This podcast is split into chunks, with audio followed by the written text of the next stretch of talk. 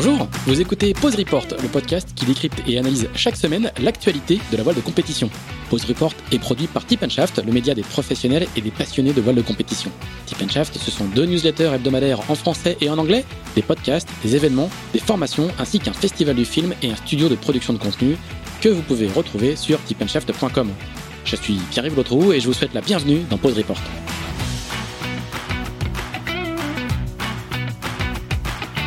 Le salon est de retour enfin. Le salon, c'est bien sûr le salon nautique de Paris, le rendez-vous que nous autres passionnés de course à la voile n'oratorions pour rien au monde. D'abord parce que c'est là qu'on est tous venus rêver aux bateaux et aux matos qu'on achètera plus tard. Ensuite parce que c'est souvent au nautique qu'on a monté nos projets de course. Je suis sûr que certains d'entre vous vont, comme moi il y a quelques années, y déposer un paquet de dossiers sponsors en espérant décrocher des partenariats. Enfin, parce que c'est au nautique que ça se passe, si vous voulez rencontrer les courses et les coureurs. Cette année, le salon accueille la remise des prix de la Mini Transat et du championnat de France élite de course au large, les conférences de presse de la Dream Cup, de la Route du Rhum, de la Solitaire du Figaro et de bien d'autres épreuves. Alors rendez-vous à Paris, au parc des expositions de la Porte de Versailles, du 4 au 12 décembre et sur salonnautiqueparis.com. Toute l'équipe de Tip Shaft y sera bien évidemment. Bonjour à tous et bienvenue dans ce 51e épisode de Pause Report, le podcast hebdomadaire de Tip Shaft qui explique, décortique, décrypte et analyse l'actualité de la voile de compétition sous toutes ses coutures en compagnie des meilleurs experts. Nous sommes le mardi 30 novembre, il y a un peu plus de 11 heures. Pas de Pierre-Yves Lotrou aux commandes aujourd'hui et pour cause, il est mobilisé avec toute l'équipe de Tip Shaft sur Sailors, la première plateforme de vidéo à la demande par abonnement dédiée à l'univers de la voile de compétition lancé mercredi 1er décembre. Nous allons parler dans cet épisode une dernière fois de la Transat Jacques Vabre, dont on connaît désormais le palmarès complet, puisque depuis notre épisode de mardi dernier sont arrivés les premiers IMOCA, puis lundi les premiers classes 40, deux classes que nous allons évoquer avec nos invités. En IMOCA, la victoire est revenue à Thomas Ruyant et Morgan Lagravière sur Linked Out devant Apivia et Charal. En classe 40, c'est Antoine Carpentier, associé à l'espagnol Pablo Santourde, qui a remporté cette Transat Jacques Vabre pour la troisième fois consécutive. Il s'était en effet imposé il y a deux ans avec Gilles Lamiré en Ocean 50 et en 2017 en classe 40 avec Maxime Sorel. Maxime qui est justement un de nos trois invités du jour. Il nous écoute depuis Concarneau. Salut Maxime. Salut à tous. Nos deux autres invités sont le président de l'IMOCA, Antoine Mermot, qui vient d'atterrir de Martinique, a tout juste eu le temps de rejoindre son domicile parisien. Salut Antoine. Bonjour à tous. Et notre troisième invité est l'inamovible président de la classe 40, Alvard Mabir, qui est lui venu nous rendre visite dans les bureaux l'orientais de Tippenshaft. Salut Alvard. Bonjour à tous. Avant de parler de cette 15e euh, édition et de ce palmarès en IMOCA et en classe 40, euh, Antoine, je, viens de le dire, tu, reviens tout juste de Martinique. On sait que le, climat social est tendu euh, sur place. Est-ce que tu peux nous raconter un petit peu comment était, était l'ambiance à Fort-de-France, qui était forcément un, petit peu particulière? Bah oui, c'était une semaine qui était effectivement un petit peu particulière parce que bah, d'un côté, on avait donc cette transat qui arrivait à Fort-de-France avec une, organisation exceptionnelle en Martinique un village, euh, une installation de port et, euh, et des équipes qui avaient été déployées, qui ont vraiment euh, vraiment de, de, super haut niveau. Et à côté de ça, donc effectivement, ben, un certain nombre de troubles dans l'île, des barrages la journée, donc pas mal de pas mal de difficultés pour se déplacer. Et puis la nuit, on a eu deux, trois nuits qui ont été assez violentes avec avec des manifestations et, et des des heures avec les forces de l'ordre qu'on fait que finalement euh, on a on a été un petit peu confiné dans nos hôtels à partir de 19 h euh, donc c'était une semaine un peu paradoxale. Cependant, on a passé quand même une super semaine et les Martiniquais étaient euh, étaient dans leur immense majorité très contents d'accueillir cette transat. qu'on a quand même passé de, des super moments. Ouais, je crois que les, concurrents qui arrivaient de nuit devaient devaient respecter le couvre-feu, hein, c'est ça? Alors tout à fait. Donc en fait, c'est à partir de la nuit de mercredi euh, finalement, les concurrents qui arrivaient après 19h, ils se mettaient au mouillage euh, dans la baie et la cérémonie de, de, de, ponton était à partir de 6 heures du matin euh, bah, pour justement attendre que les, les éventuels euh, événements de la nuit soient, soient derrière nous. Ouais, donc on est, ça fait un petit peu le sentiment que, que la fête était un peu gâchée ou, ou c'était quand même des belles arrivées, toi qui, qui as suivi quand même toutes, toutes les arrivées, notamment des IMOCA? Bah, Sportivement, c'était des super arrivées parce que c'était une belle course, donc les skippers étaient hyper contents.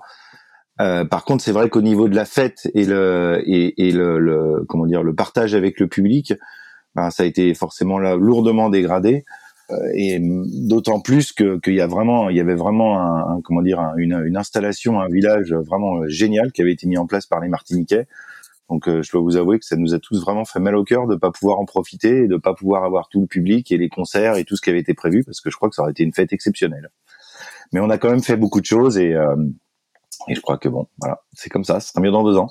Voilà, ça sera mieux dans deux ans. Parlons maintenant un peu de, sport et de cette euh, course euh, effectivement qui a été magnifique en IMOCA et qui s'est terminée par par la victoire euh, de Thomas Ruyant et de Morgan Lagravière sur Linked Out. Messieurs, qu'est-ce que vous inspire un peu la, la victoire du, du duo Morgan Thomas, on va peut-être commencer par Alvar, toi qui a été jusqu'à il n'y a pas longtemps dans la classe IMOCA avec Miranda Meron sur le sur le projet campagne de France. Bah, de toute façon, je, le truc que j'ai remarqué, c'est que sur les quatre classes de la Jacques Vabre, la course a été extraordinaire, avec euh, dans chaque classe des beaux rebondissements malgré tout, euh, parce que même si euh, en ultime euh, Edmond Rothschild c'était un petit peu le vainqueur annoncé, il a quand même fait une course superbe, il n'a pas été très peu de temps, il n'a pas été en tête.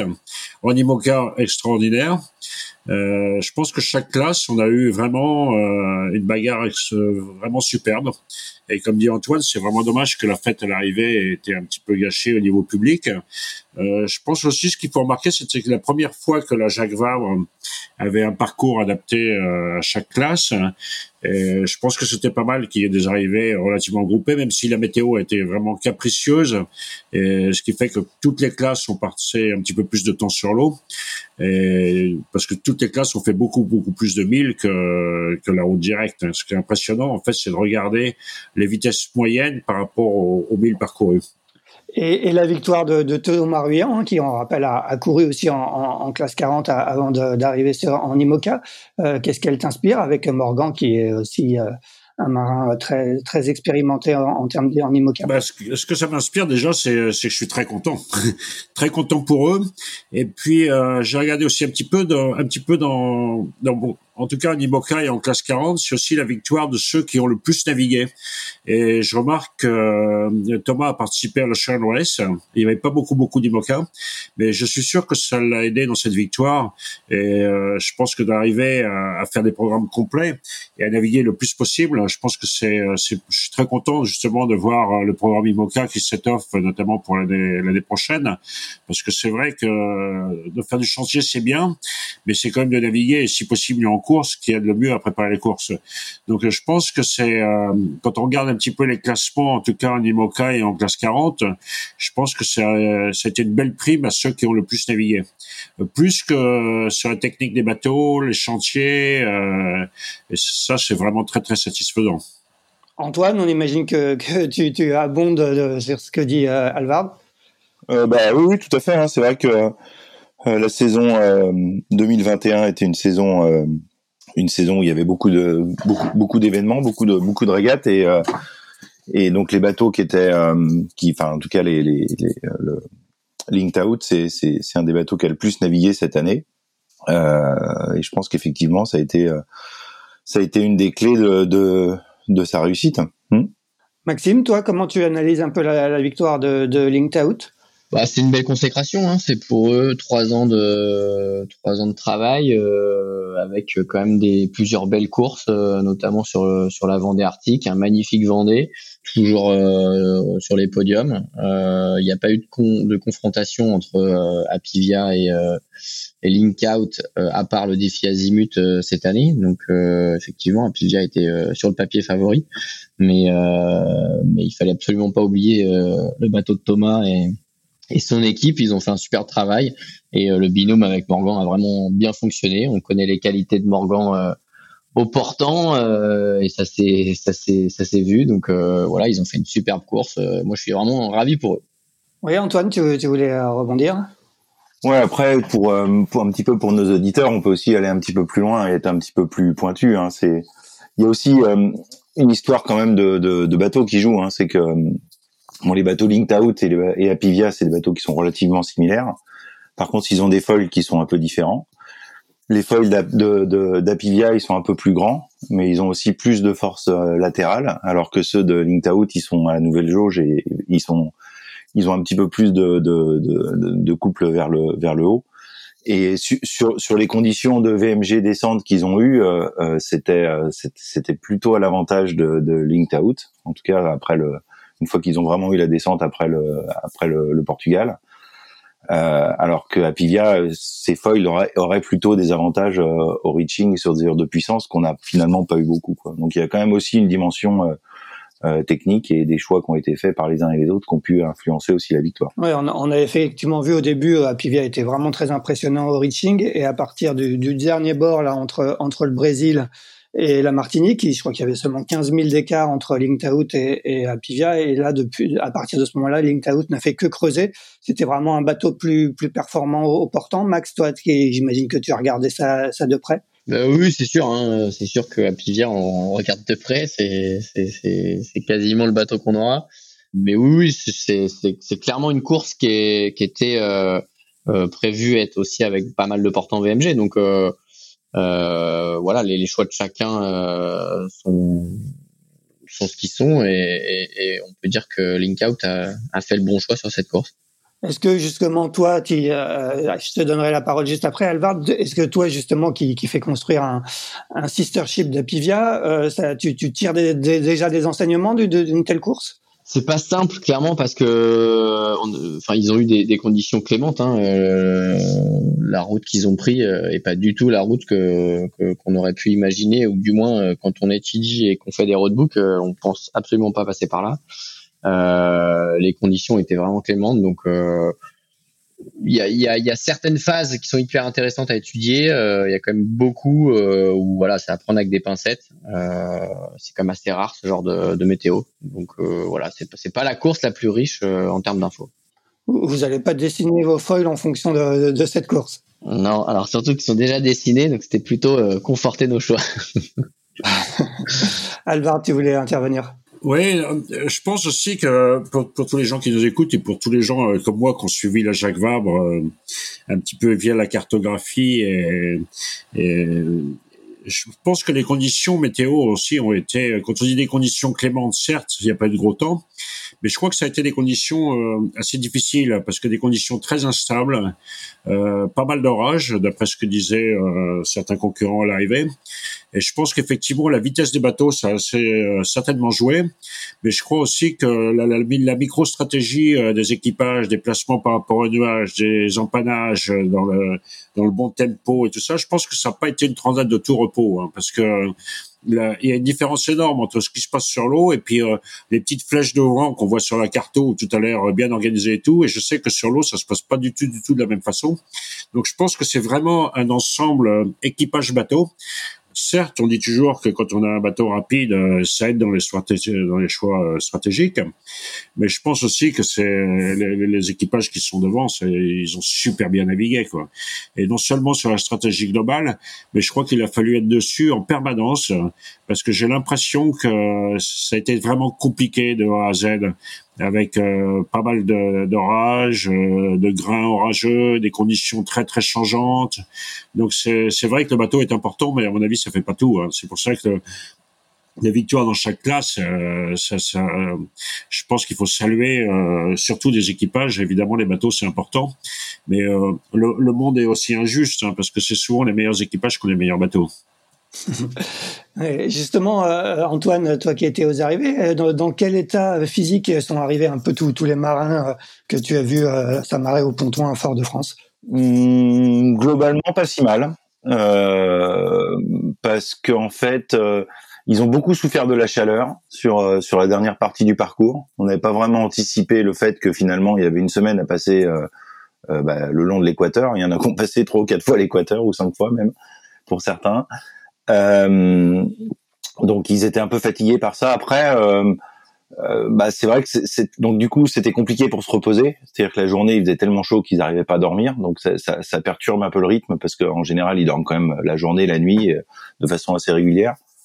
Euh, par contre, après physiquement parlant, euh, c'était plutôt une transat assez cool parce que parce que s'il y a eu beaucoup d'empannage sur la fin, il y a quand même pas eu. Euh, je crois que les, les, premiers, ils ont pris une fois un riz, je crois, ou deux fois un riz pendant deux heures, quoi. Sinon, ils ont été tout le temps grand vol haute. Et après, au niveau de, au niveau de ce qui est vraiment fatigant sur les IMOCA, c'est le, c'est, le, bah, le bateau qui vole, qui fait des bonds, qui tape tout le temps, et le fait qu'on n'arrive pas à se déplacer dans le bateau, Mais en réalité, ils n'ont pas du tout eu ces conditions-là, ou très très peu. Un petit peu au début, mais après sur la fin, c'était pas le cas. Donc finalement, ils sont pas arrivés, euh, enfin, aussi fatigués euh, que, que, que ça, quoi. À la limite moins fatigués, j'ai trouvé que qu'il y a deux ans sur sur le parcours qu'elle est à Salvador. Et, est-ce que cette arrivée en Martinique euh, est aussi piégeuse que l'est celle de la de la route du Rhum avec ce fameux tour de la Guadeloupe? Est-ce que est-ce que l'arrivée là au Rocher du Diamant, il y a, y a des pièges? Est-ce qu'il y, y avait des coups à jouer sur cette fin de course? Non, pas vraiment. Hein. C'est assez simple. L'atterrissage est assez simple. Bon après, par contre, c'est vrai que la dernière partie de la course, c'était pas tout à fait la météo qu'on attendait, hein, parce qu'il n'y avait pas d'alizé qui était vraiment établi. Donc finalement, c'était un un espèce de temps à grains. Ils sont restés dans le poteau noir, une espèce de poteau noir avec euh, des orages, des grains euh, pendant euh, pendant pendant quatre à sept jours pour certains. Euh, mais le, le, tour de l'île en lui-même, euh, c'est plutôt assez linéaire et il se passe, enfin ça, c'est plutôt un, un tour d'honneur que que réellement euh, un enjeu euh, un enjeu qui peut qui peut bouleverser la course sur les derniers milles. Un, petit mot sur la troisième place de Charal, hein, qui termine troisième comme il y a deux ans, mais dans, dans un contexte très différent, parce qu'il y a deux ans, on rappelle qu'il avait attaqué le, le noir avec pas mal d'avance euh, avant d'être complètement bloqué et dépassé par, euh, par Apivia et, et euh, PRB, si je me souviens bien. Comment vous jugez un peu la performance de, de Jérémy Bayou et de Christopher Pratt? On a l'impression que, que Charal était un petit poil en retrait au niveau des, des vitesses. Peut-être Max, si tu veux intervenir là-dessus. Ouais, ils ont ils ont eu une saison compliquée. Hein. Euh, ils ont pas énormément navigué, donc euh, pour rejoindre ce que disaient euh, Antoine et Alvar tout à l'heure, c'est sûr que c'est clairement le secret de ces bateaux, c'est c'est c'est les comprendre et et donc pour ça il faut passer du temps sur l'eau. Euh, oui, sur la première phase de la course, ils étaient un poil en retrait et puis ensuite, ben c'était un peu plus à leur avantage sur sur du portant VMG. Euh, ils sont bien revenus, ils ont fait euh, quelques bêtises euh, sur sur l'atterrissage au Cap Vert un peu avant là. Euh, mais voilà, ils ont su tenir quand même le, les avant-postes et ils n'étaient pas si loin que ça de, des deux premiers. Donc, non, je pense qu'ils ont quand même fait globalement une, une belle course. moi, je les avais mis sur le podium, donc ils, ils sont à leur place, je pense. Ouais, tu, tu penses à Alvar, tu, tu les as, as regardé aussi la performance de, de Charles, tu penses qu'ils sont effectivement à leur place? Bah, s'ils sont là, c'est qu'ils sont à leur place. Je pense que le, le, trio de tête, ils ont quand même vraiment, vraiment été à la bagarre et c'était très, très proche. En fait, ce qui est intéressant dans toutes ces courses, c'est que il y a, y a, vraiment des courses à tous les niveaux, quoi. C'est-à-dire que ça s'est fait un petit peu par, par petits groupes. Et puis euh, chacun avait des adversaires à côté de lui avec qui ils se sont battus comme des chiffonniers. Et je pense qu'en termes d'engagement de course, euh, l'engagement s'est vraiment fait à, à, à, tous les niveaux. Je pense aussi que c'est euh, en fait, les courses en double se rapprochent plus de, de courses en équipage. Je pense que c'est effectivement beaucoup plus révélateur que, les courses en solitaire pour jauger un petit peu des bateaux, des performances et tout parce que finalement, ça se rapproche plus de, de la navigation d'équipage que de la navigation solitaire. Et euh, je suis pas assez expert en termes de foil et autres pour faire l'analyse de pointu qu'a fait Antoine et qui était parfaitement intéressante.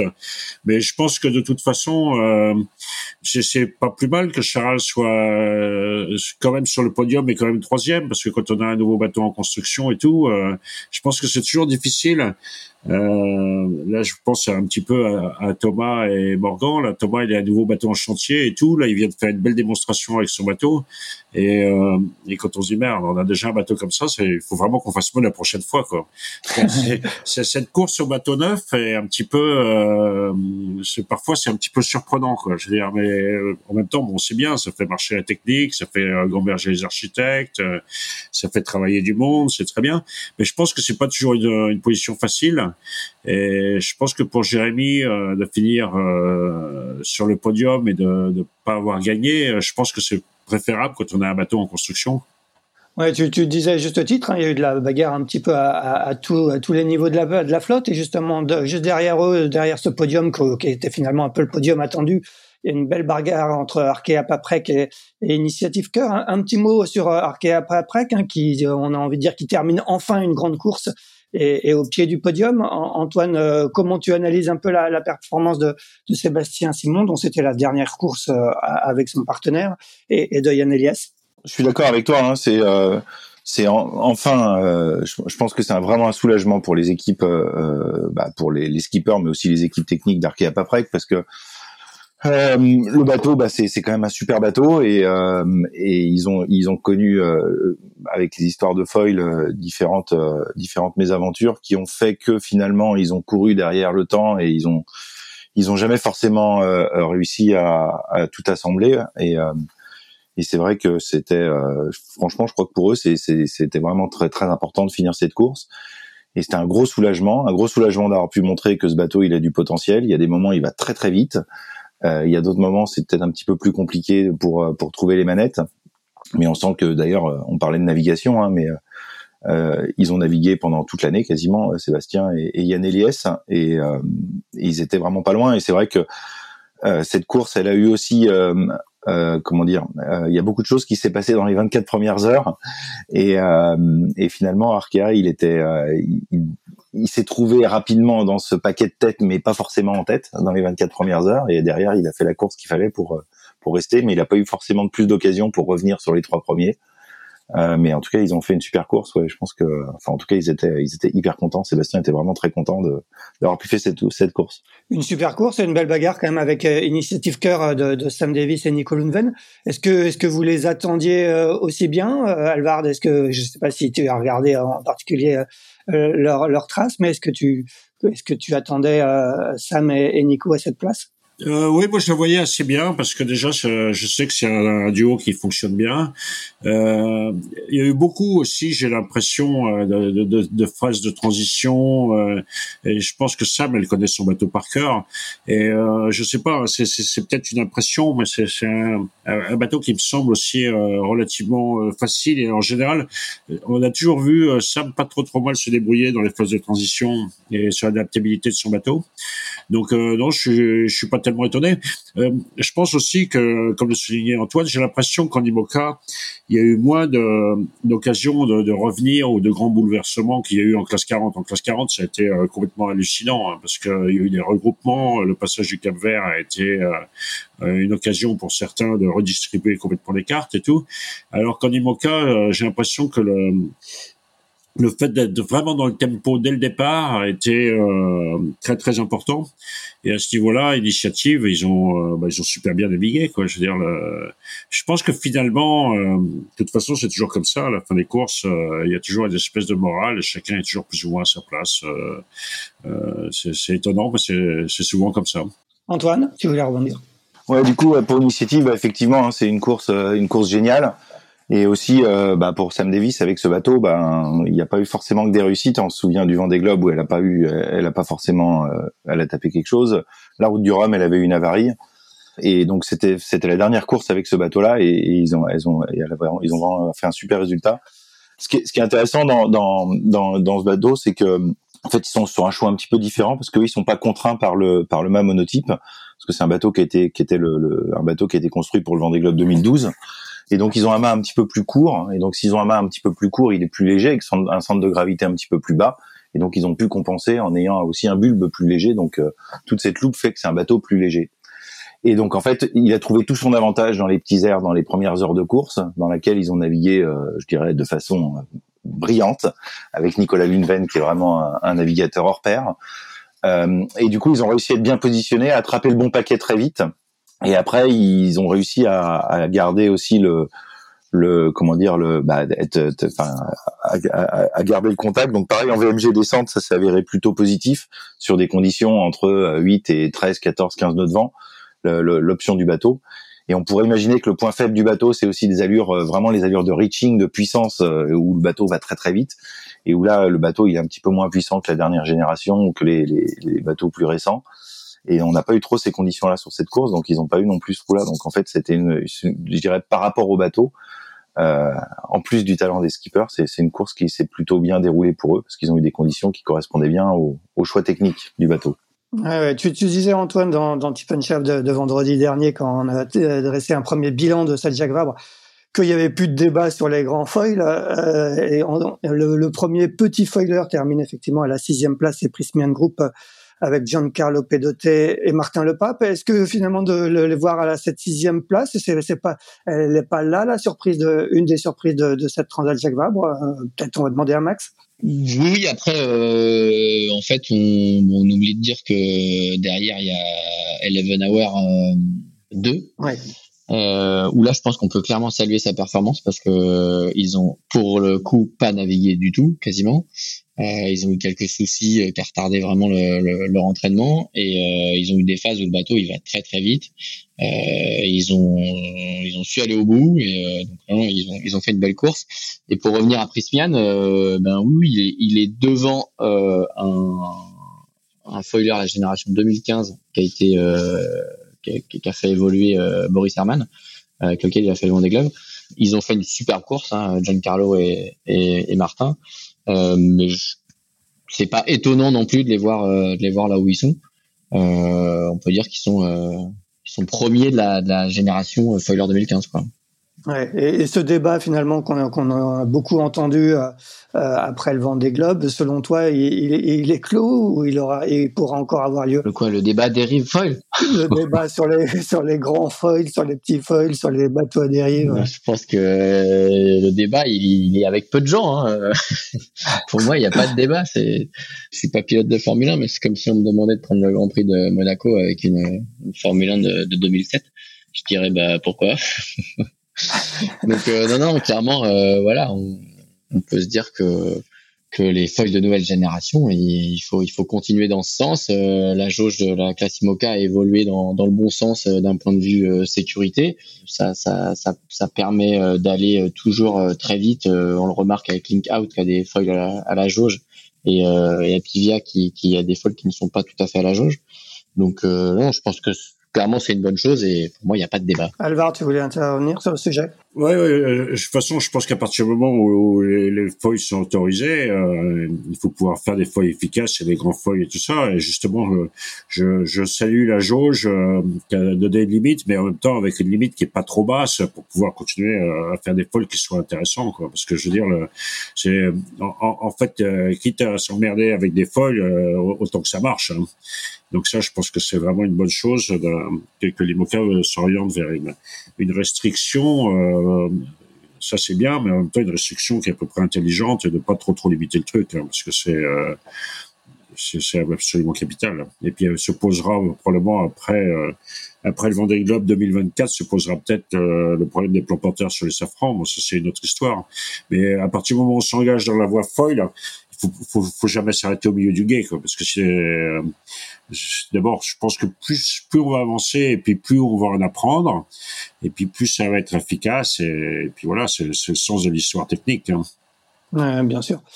Antoine, euh, il y a eu deux dématages en IMOCA, hein, ceux de Bureau Valley et de Levensaur Racing 1, euh, celui de Justine Metro et Simon Fisher. Est-ce qu'aujourd'hui, euh, vous avez euh, vous avez déjà des premières conclusions qui ont été tirées de ces dématages? Est-ce que est-ce que tu peux nous en dire un peu plus? Euh, Donc bah oui, c'était quand même le gros point noir de cette course, hein, parce que c'est vrai que la fiabilité d'Emma jusqu'à aujourd'hui, euh, ça s'est plutôt bien passé. C'est difficile de de répondre à cette question. oui, on a des réponses. non, les investigations sont pas finies. Euh, donc ça paraît un peu prématuré euh, de, de, de, débattre du sujet avant que, avant que l'ensemble des, des, des, conclusions de, de, tout le monde soient données. Mais le, la, la, sensation, c'est que globalement, il n'y a peut-être pas de, de, problème très très grave euh, qui, qui engendrerait des grosses modifications. Mais malheureusement, il aurait fallu qu'on le fasse la semaine prochaine, le, le post-report, pour que vraiment j'ai les éléments et qu'on puisse parler de ça de façon, euh, de façon, euh, de façon précise. Désolé. Est-ce que les deux cas quand même sont, sont similaires ou c'est, à peu près les mêmes conditions ou, ou c'est deux, deux causes qui, qui, qui sont peut-être très différentes? Alors euh, c'est, c'est des conditions qui sont un peu similaires parce que c'est Audrange euh, euh, avec une voile de tête euh, devant, donc un J0 ou un, ou un A3. et puis il y en a un qui avait grand voile haute et l'autre il avait un riz dans la grand voile. mais en tout cas c'est des cas de charge qui sont des cas de charge un peu critiques. Euh, sur euh, donc euh, et, et, le mât et les, et les deux, et le, le, le, mât il a, il a cassé sensiblement au même endroit des deux cas. Donc on pense que effectivement c'est le même enfin potentiellement c'est la même ça serait la même de la même façon que ça s'est passé. Et il y en a un on voit très clairement un, un, mode de, de, de, de casse et l'autre L'autre, on est, il nous manque encore des données. Enfin, il y a, les, données sont en étude en fait pour le deuxième, pour l'event savoir. Donc c'est pour ça que j'ai pas encore le, on n'a pas encore le, truc final. Mais oui, ça se ressemble. Alvar, tu voulais dire quelque chose? Ouais, je disais au niveau des dématages, est-ce qu'il y a des points de similitude avec le dématage de, de Corum sur le Vendée Globe Ça, c'est la première question. Puis la deuxième, et la deuxième question, bah, c'est, euh, je pense qu'on peut parler pendant des heures et des heures euh, sur euh, sur les 22 IMOCA. Mais comme Axel nous a dit qu'on avait à peu près pour une heure, on avait quand même 45 places 40 dans cette Transat Jacques Vabre. Exactement. On, va on va justement en parler. La transition est toute faite. Euh, donc effectivement la, course s'est achevée, du moins c'est pas achevé, mais les premiers sont arrivés hier en Martinique avec avec euh, une très belle victoire pour Redman d'Antoine Carpentier et Pablo Santourde. Euh, c'est la troisième victoire consécutive euh, d'Antoine Carpentier, je le disais en préambule. Max, tu as gagné cette Transat Jacques Vabre avec Antoine en, 2017 sur le classe 40 VNB. C'est quoi le secret d'Antoine pour, pour qu'il gagne autant sur cette Jacques Vabre qui est, qui devenue un peu sa course? Bah, le Tonio, il fait rien quoi. Et euh, clairement sur cette course, euh, ça paye parce que là vraiment, euh, avec tous les retours qu'il y a eu en classe 40, fallait être dessus en permanence. ouais, sans, sans, sans trahir grand chose, il est connu pour ça. C'est quelqu'un qui est très physique, qui lâche rien, qui, qui rebondit tout le temps. Et, euh, et voilà, c'est clairement sa course. Il aime énormément les courses en équipage, un peu sa spécialité. Euh, donc là, il était entouré, euh, superbement entouré par euh, par Pablo, qui est qui est un, un équipier expert. Euh, ça a vraiment fait un bon binôme. Euh, voilà, je suis ravi pour eux et, et, voilà, c'est devenu une légende de, de, de la Transat Jacques Vabre parce que trois fois d'affilée sur deux supports différents. Donc ravi aussi qu'il puisse gagner en tant que skipper parce que voilà, il méritait euh, d'avoir son projet euh, et, et, sur l'une des plus belles classes, euh, la classe 40. Comment tu analyses un peu cette, victoire hein? Ça a été ça a été une longue régate, hein, trois trois semaines de course. Ils ont été en tête à partir de, je crois, des, des, des Canaries ou de Madère, je me souviens plus exactement, mais ils ont tenu après de, tout le temps devant. Ils ont réussi à contrôler la flotte. Ça a été ça a été quand même une longue bataille. Ouais, à partir des Canaries, ils sont rentrés dans, dans ce qu'ils maîtrisaient euh, vraiment à, à 300%, c'est la régate au contact et, euh, et, et, réussir à être devant, à analyser les, les, les fichiers météo comme il le fallait, euh, à jouer euh, avec les dévents des îles. Enfin voilà, ils étaient vraiment dans, dans leurs éléments. Euh, c'est sûr qu'ils ont, on peut pas dire qu'ils ont fait un très bon début de course, euh, J'étais un peu frustré de voir ça parce que je, je m'attendais à ce qu'il soit aux avant-postes de suite. Et euh, la course a permis un, un, fort retour et après ils n'ont pas fait d'erreur. Donc euh, donc euh, ouais clairement euh, ils n'ont pas eu énormément de soucis à bord non plus. Voilà les conditions météo ont fait que les bateaux la, la, plupart des bateaux ont fini et et comme le disait Alvard, c'est sûr que ben au-delà des performances techniques du, des bateaux, il fallait être dessus en permanence et, j'imagine qu'il devait être assez épuisé à l'arrivée. Alvard, est-ce que tu peux, euh, on connaît moins Pablo Santourde, hein, qui, est, qui, est, pourtant euh, un, habitué de la classe 40, hein, et on rappelle qu'il naviguait avant sur le sur le classe 40 Thales 2. Est-ce que tu peux nous dire un, mot sur euh, Pablo pour nous présenter un petit peu? Ouais, il n'a pas navigué que sur Thalès, il a aussi beaucoup navigué avec Catherine Pour. Enfin, c'est quelqu'un qu'on a vu sur, très souvent sur circuit classe 40. Mais je crois surtout qu'Antoine et Pablo, c'est un super binôme en termes de complémentarité, quoi. Parce que euh, je pense que euh, Pablo euh, doit bien savoir canaliser euh, toute l'énergie d'Antoine et tout ça. Et, je pense que euh, Pablo est quelqu'un de très très stable en termes de caractère, et à la fois suffisamment speed pour pouvoir s'entendre avec Antoine et le suivre, et en même temps euh, jamais jamais dans l'excès. Donc c'est quand même, à mon avis, c'est un duo qui fonctionne très très bien. La preuve. Euh, moi, je trouve qu'en termes de course, bon, ils ont vraiment pris les commandes au Cap Vert. En fait, c'était relativement tard. Et euh, c'était une maîtrise de course de A à Z, non seulement sur le, la vitesse, quand on voit que euh, Antoine il connaît son bateau par cœur et qu'il a vraiment beaucoup navigué, parce que quand on regardait les vitesses de près, euh, en général, il était souvent le plus rapide. Et il faut voir qu'en classe 40, c'est quand même très serré, il y a beaucoup de bateaux similaires et tout. Et, et c'est intéressant parce que c'est c'est pas le bateau qui fait tout, quoi. C'est-à-dire qu'on on voit des sister ships euh, qui sont très écartés les, les uns des autres. Et je pense que l'équipage a un rôle plus que majeur en classe 40. Et euh, donc, non seulement au niveau vitesse, il est exceptionnel, et puis alors moi j'ai trouvé qu'en termes de tactique, au-delà de la stratégie, ils ont eu un placement depuis le Cap Vert en termes de contrôle de la flotte qui a été exceptionnel. Et je dis bien exceptionnel parce que ça devait pas être facile, parce qu'ils régataient pas seulement avec un ou deux bateaux. C'était un petit peu une meute qui savait à leur trousse. Et avec des écarts en latitude qui pouvaient être importants. Et ils se sont toujours placés euh, incroyablement bien pour contrôler le truc parce que derrière ça bah, c'était pas des gens qui, qui, étaient là pour cueillir des pâquerettes non plus quoi. C'est-à-dire qu'il y a eu une bagarre hallucinante. Et je pense que l'incertitude du podium elle, elle a duré euh, quasiment jusqu'au dernier moment quoi. Il a fallu attendre la veille la veille de l'arrivée pour avoir une petite idée du podium, alors que sur les autres classes, on avait un petit peu des podiums annoncés euh, plusieurs jours avant l'arrivée. Oui, effectivement. Antoine, toi, tu, tu, étais forcément plus focalisé sur les IMOCA, mais tu les as vus arriver hier euh, euh, en, à Fort-de-France. Euh, comment tu les as trouvés, euh, tous, ces marins de la classe 40 qui, qui ont quand même navigué pendant trois semaines? C'était quand même une régate très longue dans des conditions, on l'a dit, de, de, chaleur importante. Ouais, puis ils étaient aussi, pour certains, ils étaient limite en, en bouffe à bord et en, et en eau. Euh, notamment Antoine quand il est arrivé, c'est un des premiers trucs qu'il a dit, c'est qu'ils sont rationnés très très tôt, donc c'était quelque chose d'assez euh, inattendu aussi, euh, donc ça a compliqué encore la tâche. Et euh, moi, j'ai pas tout à fait la même analyse qu'Alvar, mais euh, sur la course, mais mais euh, peut-être une analyse plus extérieure. Non, moi, j'ai trouvé la course des classes 40 euh, démente. Parce qu'effectivement c'était très très ouvert et il y avait une quinzaine ou voire même plus de bateaux qui, qui, qui qui pouvaient prétendre à être à être dans les premiers. Ça a été une course complètement folle. Euh, moi, j'ai très impressionné par la course d'Antoine parce qu'effectivement, ils sont sont pas très bien sortis de la première nuit. Ils étaient un peu, euh, je sais pas, au 15e ou 20e.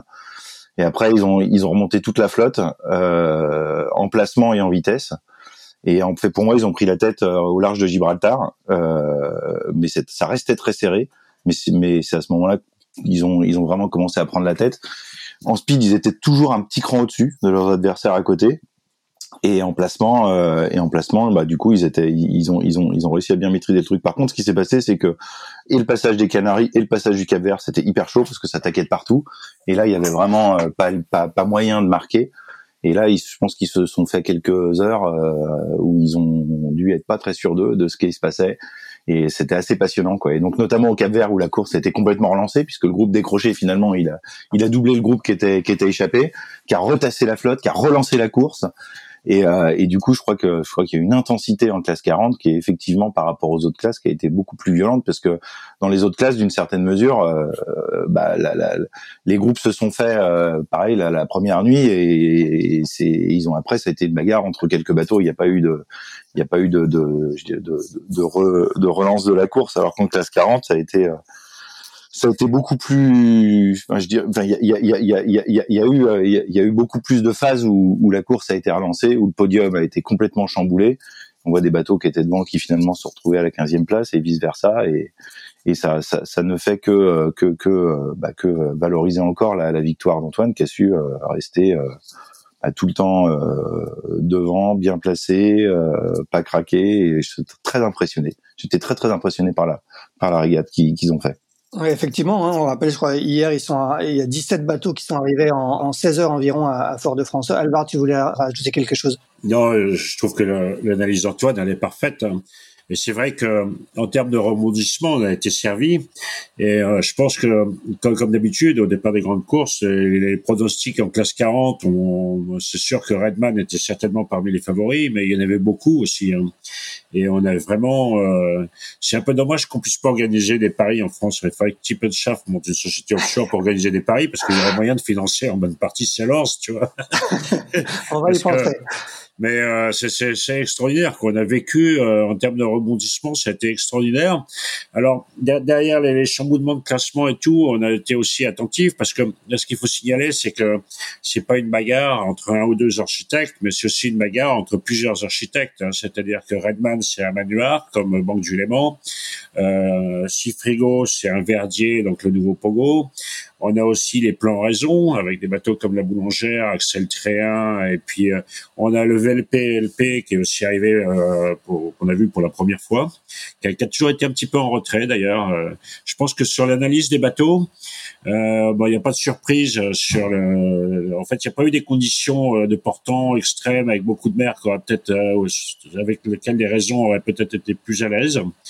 Donc finalement, on a une victoire assez logique. Et puis il y avait des, il y avait deux inconnus. Euh, c'était un petit peu le, le VPLP et les, les Pogo qu'on n'avait pas trop vus. Et euh, et c'est clair que moi j'étais au portant, enfin dans les conditions qu'il y a eu, euh, j'ai trouvé que les, les, les Pogo avaient l'air assez euh, à l'aise en vitesse, hein. ce qui a permis notamment une remontée euh, absolument incroyable de Galfion, parce qu'à un moment ou à un autre ils sont partis dans une option ouest, je dirais que je qualifierais d'audacieuse. et euh, ils sont revenus, euh, bon, non seulement euh, parce qu'à un moment ou à un autre, certes, ils ont bien navigué, mais j'ai l'impression que les Pogo étaient assez à l'aise aussi en termes de vitesse, ce qui a permis à, à Cifrigo et à, et à Galfion et Eric Perron de pouvoir revenir comme ils sont, sont revenus. Mais globalement, c'est très, très homogène.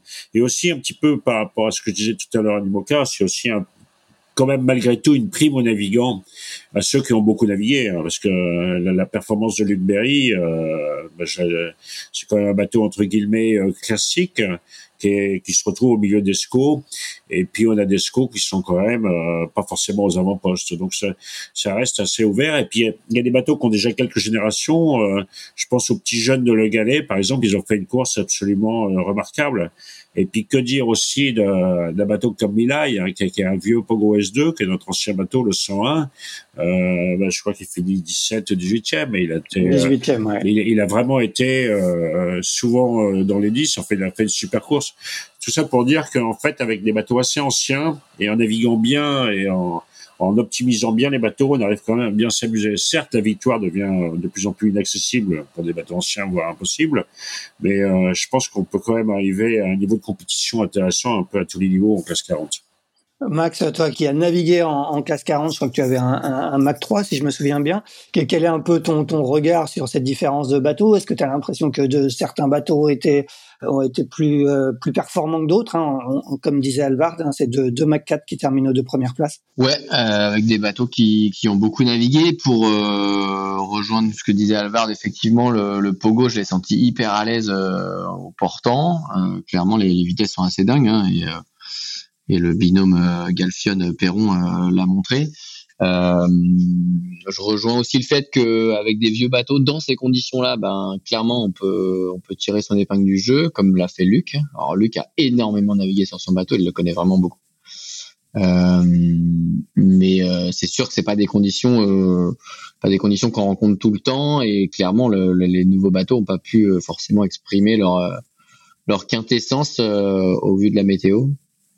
non, non moi j'ai pris beaucoup de plaisir à à regarder ça. C'est sûr que le, le regroupement qu'il y a eu au Cap Vert, euh, je pense qu'il devait être terrible pour le pour l'avant de la flotte. Euh, parce que bah parce que ça ça redistribuait clairement les cartes, euh, les écarts se sont fortement réduits et, euh, et surtout qu'il restait quand même une traversée de l'Atlantique euh, encore à faire et, et qui, été pas si simple, qu'il y avait quand même une petite bataille d'empannage. et que c'était de la vitesse pure quoi donc vraiment sur les réglages et, et voilà le le, le, le, podium, il est quand même composé de, de gens qui, qui, naviguent fortement euh, au contact. Hein. Euh, je pense à Cédric Château. Euh, le bateau, il a, il a très peu navigué. Euh, C'était pas dit qu'il aille au bout. donc c'est chouette à voir qu'il puisse, qu'il puisse prendre part à ce podium. Hein. je fais bravo à eux. Ouais, on, rappelle que, que ce pogo là de, de Cédric Château et, et, de Jérémy Mion a été mis à l'eau l'été dernier. Hein. C'est le deuxième pogo après après Serenis Consulting. Euh, Jérémy Mion qui vient de la voile olympique, hein, qui, est, euh, qui est spécialiste de 470 et, et, qui disputait sa première transat. La, la, la grosse surprise finalement, euh, est-ce qu'elle n'est pas là, Alvard, la, la, la, grosse surprise de cette Jacques Vabre en classe 40 j'ai une grosse surprise, oui et non. En fait, on, on, avait surtout une grosse inconnue quant à la performance du bateau. Euh, au niveau des équipages, euh, moi, c'est toujours un équipage que j'estimais vraiment euh, qui avait un énorme potentiel.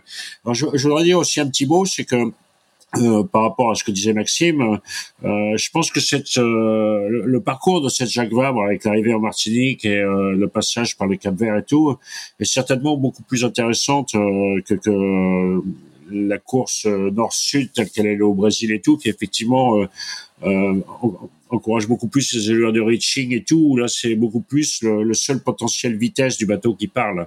Donc, je pense que c'est euh, ça a permis ce, ce nouveau parcours de Jacques Vabre a certainement permis une course plus intéressante en classe 40 et plus ouverte que ce que ne l'aurait pu l'être sur l'ancien parcours qui favorisait euh, clairement euh, les SCO et des bateaux très très à l'aise au reaching. C'était beaucoup plus intéressant. Maxime? Ouais, voilà. Du coup, on rentre dans un débat qui est pas forcément le, thème du jour, mais euh, euh, moi, je trouve clairement dommage que en classe 40, on puisse pas euh, ben, euh, faire ce que ce que ce que ce que on faisait sur les précédentes éditions, à savoir passer le poteau noir, qui est quand même assez assez mythique, passer l'équateur. Et, et, et, effectivement avoir une grosse redistribution de cartes et une vraie inconnue. après, je suis d'accord que clairement, oui, ça ça, ça maintient le jeu et du coup, euh, voilà, ça a maintenu une flotte euh, à proximité. Euh, mais est-ce que c'est pas déjà le cas sur sur un parcours comme la Route du Rhum, par exemple, quoi? Antoine, ton avis, toi, sur la question, avec ce nouveau parcours pour les IMOCA, hein, qui, qui eux devaient passer Fernando de Noronha avant de, avant de faire cap vers la Martinique? Euh, Je sais pas trop. Est-ce qu'à l'arrivée, les, skippers étaient, étaient contents de, de ce parcours ou j'ai l'impression qu'ils ont trouvé un petit peu long ce tronçon quand même entre entre le Brésil et la Martinique? Bah en fait, on s'était tous projetés sur un gros reaching entre euh, Fernando et la Martinique pour finir la course. et en fait, euh, avec la zone d'exclusion, plus le fait qu'il n'y ait pas d'Alizé, plus le fait qu'ils euh, se sont trouvés finalement euh, pendant pendant plusieurs jours dans 40 degrés un poteau noir. Donc c'est personne. En fait, personne s'était projeté sur cette sur cette météo-là. Et statistiquement, c'est une météo qui qui ne, enfin qu'on rencontre très peu a priori. donc je c'est dur de faire une opinion euh, là tout de suite euh, parce que euh, sur le parcours qui a été proposé, on est on est clairement dans des, on est on est vraiment dans des dans des conditions sur l'ensemble du parcours qui étaient des conditions assez particulières et qui étaient statistiquement avec enfin qui, qui n'arrivent pas souvent et d'avoir en plus la molle au début plus euh, la dépression tropicale qui fout en l'air les alizés, plus le fait que toute la fin se fasse sans, sans alizés non plus, que les trois se cumulent sur une même course, là, je crois qu'on est vraiment dans, un, dans une statistique très faible. Donc après, est-ce que c'est la bonne solution ou pas pour le suite? Euh, Je sais pas trop. Je pense qu'il faut, faut qu'on prenne un peu de, de temps pour, euh, pour prendre un peu de recul là-dessus. Alvaro, tu voulais ajouter quelque chose? Ouais, a un truc qui est sûr et certain, c'est que en termes de prévision de parcours, euh, ben, ça s'est passé pour personne tel que chacun l'avait imaginé avant le départ. Hein. C'est-à-dire qu'on a quand même eu, comme le dit très très justement Antoine, euh, une météo euh, pour le moins bizarre. Et avec la plupart des flottes, ont eu des parcours plus long que ce qui était prévu et, c'est clair que quand on voit le temps que les bateaux ont mis pour ne cesse que descendre aux Canaries euh, et puis après euh, qu'il n'y a rien qui s'est passé comme prévu euh, non je pense que par contre en classe 40 ceux qui n'avaient pas de de décilisateurs ils vont ils vont y penser pour la prochaine fois hein. il y en a beaucoup qui, qui n'en avaient pas? J'ai pas les statistiques exactes, mais, mais je, ça m'a toujours un petit peu surpris quoi. Aujourd'hui, de, de partir sans des salles, je trouve ça un petit peu un peu ballot quoi. Maxime, toi, j'imagine que tu as regardé un petit, peu toute la flotte. Euh, Alvar, tout à l'heure, parlait des, quelques bonnes surprises. Hein. C'est vrai que les, petits jeunes de, Le Galet, là, Pierre Cazenave-Perret et Kevin Bloch, qui terminent huitième, ont, fait une super course. Est-ce que toi, tu as des, des, petits coups de cœur sur cette euh, Transat Jacques Vabre en classe 40 ben, je pense que euh, Amélie et Marie, euh, la boulangère bio là, clairement elles ont, elles sont dans le top 10. Hein, elles n'ont pas beaucoup navigué. Euh, euh, on peut pas dire qu'il y a une grosse grosse expérience euh, en classe 40 pour eux. Euh, donc non, ça a fait un bon binôme. Un, un poil déçu par par d'autres, on va dire. Euh, J'avais plutôt mis une pièce sur sur Yon, euh, Lipinski et, et Julien Pulvé. Euh, mais bon, je pense que voilà, c'est la config de course qui, qui fait que ben, ça n'a pas été simple pour eux et après ils ont eu des soucis je leur balaye vite fait le classement là. Hein, euh, euh, non, non, ravi pour euh, pour Luc aussi sa cinquième place. voilà, il fallait quand même aller la chercher avec le bateau qu'il avait et il fallait rester au contact en permanence. il a un futur bateau avec un nouveau plan qui arrive, donc c'est de bonne augure pour lui.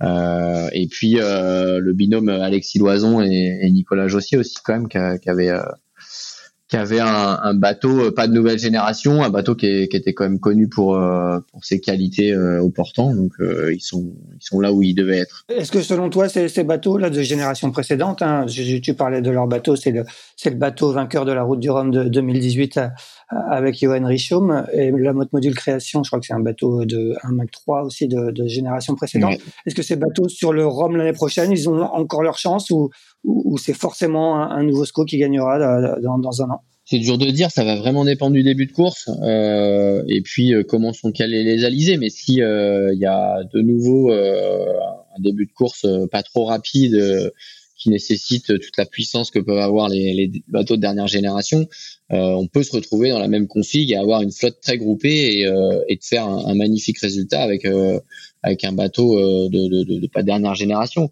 C'est aussi le le, la chance que qu'on a en classe 40, c'est que ben, même avec un bateau d'ancienne génération et pas forcément des énormes budgets, eh ben, on est capable de, si on navigue bien, de, de, de se retrouver aux avant-postes. Quoi. Et, euh, et je pense qu'on va, on va voir ces bateaux-là là, de, de génération 2000, 2015 euh, euh, ben, encore dans le top 5, je pense. Alors, tu penses la même chose? Oui, euh, complètement. Et puis, euh, je remercie euh, Maxime d'avoir souligné effectivement le, Nicolas Jossier et puis Alexis Loison. Ils ont fait quand même une première partie de course. J'ai trouvé absolument exceptionnelle. Et c'est clair que le, le, le, le, redépart et le regroupement au Cap Vert n'a pas joué en leur faveur, mais ils ont fait un super début de course. Euh, moi, je pense qu'effectivement, des bateaux d'ancienne génération sur le Rhum, euh, bah, tout dépend de qui est dessus. Hein. Comme je disais tout à l'heure, le monde est un petit peu injuste parce que c'est souvent aussi les meilleurs pour les bateaux les plus récents mais euh, c'est des bateaux avec lesquels il y a encore moyen de jouer. Moi, je trouve que le, la, la, classe 40 met vraiment en valeur les, les équipages, hein, parce a les petits jeunes de la galée. Euh, je pense que si euh, Brian Thompson a fait une superbe course, hein, il a toujours été aux avant-postes. et puis, dans, dans, le milieu de flotte aussi, il y a des gens qui sont assez, qui sont assez intéressants. Hein. Je pense que le, si on regarde sur tout au long de la flotte, on s'aperçoit que effectivement euh, les, premiers c'est un peu victoire annoncée de, de, certains types de bateaux, mais après on retrouve un petit peu il y a, un bon mélange de générations de bateaux euh, tout au long de la flotte. Hein. C'est-à-dire qu'il y a, des bateaux très récents qui sont pas forcément à leur place, et des bateaux très anciens qui sont euh, bien meilleurs que ce qu'on aurait pu les classer en se contentant uniquement de regarder le potentiel des bateaux. Et je pense aussi que l'optimisation, les évolutions du bateau et tout ça, c'est quelque chose qui peut jouer. Et puis une fois de plus, eh ben, le, fait de, de naviguer, naviguer, naviguer. C'est sûr que il y a, y a, des bateaux euh, complètement sister ship de Luke euh, c'est-à-dire même coque, même modification des traves et tout ça. Euh, qui sont pas du tout, du tout euh, au même niveau de classement et pas forcément avec des, mauvais marins à bord. Hein. Je pense par exemple euh, Seb Odigan et le vainqueur de Jambou. On s'aperçoit qu'ils ont beaucoup de mal. Le côté de classe 40, c'est assez facile de se retrouver un petit peu à la rue en termes de classement, euh, parce que je, crois qu'il y a un niveau qui est quand même assez élevé et qui est très homogène. On a sur cette Transat Jacques un, quasi grand chelem de, Guillaume Verdier, hein, Maxi Edmond Rothschild qui s'impose en, ultime, Primonial euh, qui s'impose en Ocean 50, euh, euh, Linked Out euh, qui s'impose en, en IMOCA devant Apivia qui est aussi un plan Verdier. Là en classe 40, il est sur la troisième marche du podium avec le, le Pogo S4 de Cédric Château et Jérémy Mion. Max, toi, tu vas avoir un plan verrier. Tu te dis que tu as fait le bon choix? Oui, oui. Alors, euh, c'est sûr que nous, on a, on a, on a, on n'a pas choisi l'architecte euh, en tant que tel, puisque nous, on a à la base, on souhaitait racheter un bateau euh, existant. on a trouvé une solution alternative de construire un sister ship, mais clairement, on n'a pas construit n'importe quel sister ship. Et, et c'est sûr que le travail remarquable et remarqué de, de, Guillaume, euh, ben ouais, il, paye partout. Hein. Il a aussi, euh, il a aussi, il était dans Team New Zealand, donc euh, voilà, la Coupe de l'Amérique, c'est, à lui aussi. ouais, je pense que c'est, c'est quelqu'un qui a, qui a toujours eu, on va dire, un petit cran d'avance et, qui, a, qui a un truc en plus, j'ai l'impression. Antoine, ton avis sur, sur le sujet? Bah, un peu comme euh, Maxime, hein. c'est vrai que si on rajoute la Coupe de l'Amérique euh, au palmarès de Guillaume pour la saison, c'est assez impressionnant. Euh, mais c'est vrai que euh, bah, c'est vrai que c'est c'est une équipe, hein. Guillaume Verdier, c'est une équipe d'architectes qui sont brillants, qui ont une super approche, qui font des bateaux pour naviguer, qui font des bateaux polyvalents de façon générale, Et, euh, et du coup, ben ils, ouais, ils ont, ils font des, ils ont, ils ont, ils ont beaucoup de succès, quoi. Donc, euh, donc c'est vrai que ça se goupille bien euh, cette année pour eux. Bon, nous, nous en Imoca, c'est vrai qu'ils ont quand même, euh, ils sont assez, euh, ils sont, ça fait, ça fait quand même quelques années qu'ils sont sur le devant de, sur le devant des classements. En multi 50, c'est peut-être un petit peu plus de la réussite parce que il a qu'un bateau et, et c'est la course était quand même plus, enfin, elle était très équilibrée et je suis pas sûr que ce soit vraiment le, design du bateau qui fait la différence en multi 50. C'est plus, pour le coup plutôt la stratégie des équipages et leur, capacité à mener les bateaux.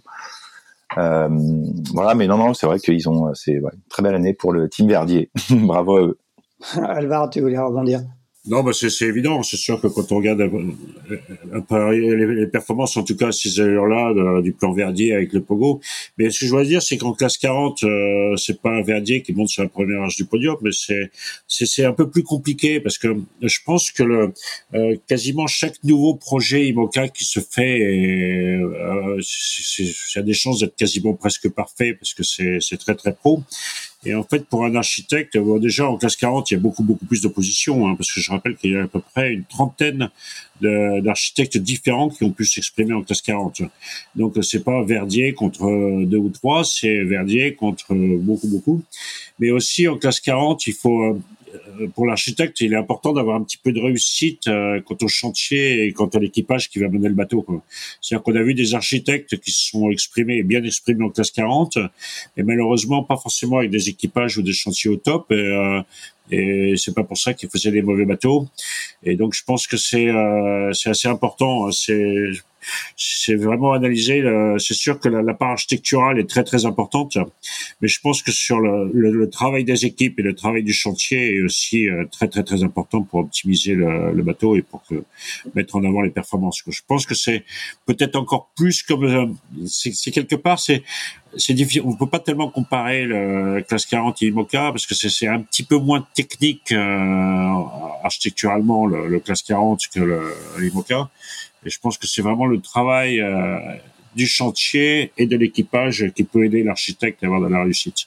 Ouais, là, on l'a bien vu, Antoine Carpentier et Pablo Santurde ont vraiment fait une, course euh, quasi parfaite de, de, contrôle sur la, sur la fin de course. Quoi. Pour conclure, euh, Antoine, les, les, les IMOCA, est-ce que ils sont déjà, ils ont déjà commencé à, à, rentrer, à rentrer vers la Bretagne? Il y en a beau, il y en a qui rentrent par cargo, il y en a qui rentrent par la mer. Comment comment ça se passe les, les retours? Tout le monde rentre par la mer.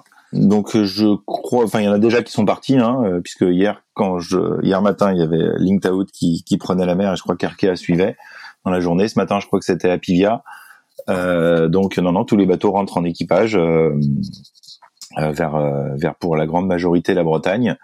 Et on a fait un petit aussi un, on a mis une pour préparer dans, dans deux ans en fait on, on aura une course à la, au retour de la Transat Jacques Vabre qui vraisemblablement sera entre la Martinique et l'Orient et donc du coup, on a mis une, une ligne de départ que les que les que les que les équipes peuvent euh, peuvent franchir s'ils veulent. Et s'ils passent cette ligne-là, on chronomètre leur temps jusque jusqu'en Bretagne. Et euh, il y aura un petit un petit défi entre nous pour que celui qui aura mis le moins de temps euh, sera le, le vainqueur du convoyage retour. Donc on, voilà, on s'est mis un petit, un, un, petit défi entre, entre les équipages pour faire un petit un temps de référence. C'est une sorte de prologue de la course que, que vous, que vous ferez en 2023, c'est ça, hein, ça, ce qui sera pour le coup une course en solitaire, euh, retour à la base, comme vous l'avez intitulé. Ouais, ça devrait s'appeler retour à la base, mais bon, c'est un projet qu'on est en train de, encore en train de mettre en place, hein, donc c'est mais ouais, non, tout le monde rentre par la mer. Max, de ton côté, quel est, quel est le programme des prochaines semaines? On a vu que le, la coque et le pont de, de ton futur bateau euh, VNB Montbana euh, Mayenne étaient sortis du chantier multiplace pour euh, rejoindre les locaux de Mer Concept. Quel est le timing pour, pour toi? Eh ben, ouais, ouais, ça, ça bat son plein là. Effectivement, toutes les équipes Mer Concept sont, sont très actives sur la mise en place de toute la structure qui est quasiment finie. Donc là, c'est un vrai Lego le bateau. En fait, il y a plein de pièces dans, dans tous les sens.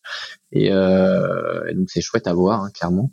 Euh, on a encore quelques petits choix stratégiques euh, à effectuer, mais euh, les grandes lignes sont, sont maintenant euh, clos et on est plus sur la partie, on va dire, aménagement électronique, les voiles. donc voilà, il y a quand même beaucoup, beaucoup, beaucoup de travail sur la construction d'un IMOCA. moi, je me fais un plaisir à, à suivre ça un peu comme je suivais mes, mes chantiers génie civil auparavant. Euh, donc voilà, c'est beaucoup de bureaux, euh, pas mal de temps sur le terrain avec les, les gars qui, qui construisent. et on complète l'équipe tranquillement pour arriver sur une mise à l'eau début juin. D'accord. Et pour une première course, tu as déjà ciblé ta, ta première course sur ce nouveau bateau? Bah, la grosse course, ça sera la route du Rhum. après, on aura, on aura le défi Azimut juste avant, mais on ne pourra pas participer malheureusement à la Vendée Arctique qui, qui a été décalée un petit peu là et on va, on va tomber trop, trop proche de la mise à l'eau. Et de ton côté, Alvar, la, classe 40, quel est le programme pour les, prochaines courses de la classe 40 en, 2022 Là, les bateaux vont, je pense, euh, du coup rentrer euh, eux en cargo. Quel est le programme pour euh... Ouais, enfin non, il y en a quelques-uns qui rentrent par la mer. En fait, ceux qui rentrent en cargo, il faut voir que dans la, flotte de classe 40, il y a pas mal de bateaux qui sont loués et souvent le, le propriétaire exige que le bateau soit ramené par cargo. Euh, ce qui est un peu dommage, mais c'est comme ça. Euh, je pense que on, aura une course retour euh, l'année prochaine, le défi atlantique qui permettra de revenir en course après la route du Rhum. Mais là, je pense que c'est à peu près moitié-moitié entre la flotte qui rentre par cargo et la flotte qui rentre par, par la mer. Et puis, bah, c'est un petit peu un programme habituel avec euh, Normandie Challenge Dream Cup, Route du Rhum. Et puis, on va avoir aussi euh, un tour du monde, la Globe 40, qui partira au mois de juin. Et puis, euh, voilà, et l'année prochaine, ça va être euh, toujours aussi le programme avec euh, Normandie Challenge qui est récurrente tous les ans, le Sable Horta en course d'été, la Transat Jacques Vabre, et puis Jerez Ronde qui est une course autour du monde également. Et pour toi, une préparation du Rhum, hein, si j'ai bien compris. Et pour moi, une préparation du Rhum, mais je suis très bien placé pour savoir que je n'ai quasiment aucune chance d'avoir de place en classe 40, donc je vais faire ça en classe multi-Rhum. où, tu as plus de choses, j'ai l'impression que les, places sont chères aussi en, en classe multi-Rhum. Oui, mais euh, quelque part, je pense qu'on va remplir toutes les cases et je suis assez optimiste. Là, on est en train de préparer le bateau et le but, c'est d'aller faire la Transat du Rorc euh, qui part début janvier. Et je pense qu'on sera certainement à des bateaux à avoir le plus de 1000 en course dans ce cas-là. Et donc on rentre dans les bons critères pour pouvoir être sélectionné dans la classe multi D'accord. Et sur quel bateau? Sur un NOC 50 qui s'appelle GDD. C'est des bateaux qui sont plus connus sur l'ancien nom de TS5, les catamarans construits par Marcelo Composite. Ce qui explique ma présence dans les locaux de type Shaft à Lorient, à deux pas du chantier. Bon, eh ben très bien. Eh ben on va te laisser retourner au chantier, messieurs. Merci beaucoup euh, de nous avoir accompagnés, éclairés surtout sur cette euh, Transat Jacques Vabre, euh, qui, on rappelle qu'il y a encore, je crois, 27 bateaux en mer au moment où on clôt cette émission et, et on leur souhaite bon courage pour les derniers milles. Et nous, on va se retrouver la semaine prochaine pour un nouvel épisode de Pause Report qui normalement sera consacré aux marins de l'année 2021 qu'on connaîtra lundi prochain. Messieurs, merci beaucoup et bonne, bonne journée à tous. Au revoir. Merci beaucoup. Salut.